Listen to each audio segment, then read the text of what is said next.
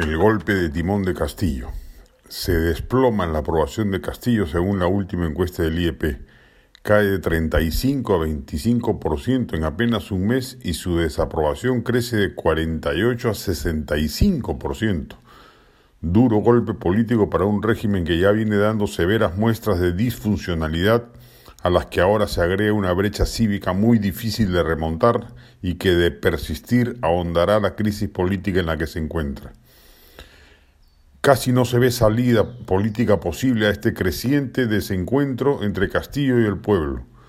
Aún no ha llegado al punto de quiebre, 55% reprueba el intento de vacancia frente a un 43% que la aprueba, pero el desenganche parece inminente, tanto así que para el 47% de la ciudadanía la situación empeorará va a tener que realizar gestos políticos audaces el presidente Castillo si quiere recomponer la precaria relación que mantiene con el país. Solo se asoman en el horizonte dos opciones. O convoca a un premier y por ende a un gabinete más de centro, descartando o subordinando la coalición de izquierdas que hoy lo acompaña y que ha demostrado terrible torpeza ejecutiva, o anuncia oficialmente y sin ambages el abandono de la pretensión de refundar el país a través de una asamblea constituyente. Ello tendrá un costo, sin duda, entre sus bases radicales, pero en la práctica ya muchas de ellas lo han abandonado luego de su ruptura con Vladimir Cerrón, de modo tal que la pérdida eventual no sería muy significativa, y lo que ganaría con ese giro o ese anuncio sería enorme en comparación a lo que perdería.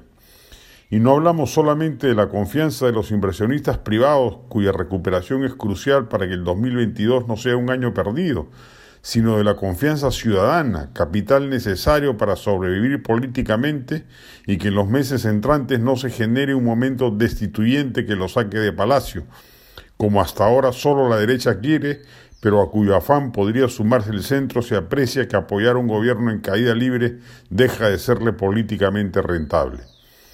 Castillo no puede gobernar manteniendo el statu quo.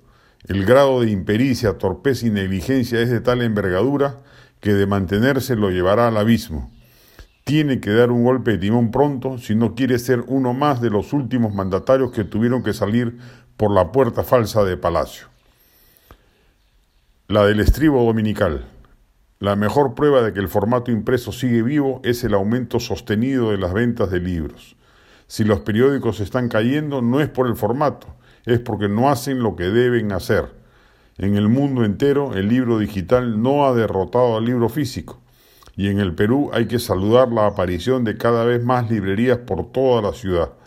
La lectura es un placer adquirido que puede cambiar una vida enriqueciéndola notablemente.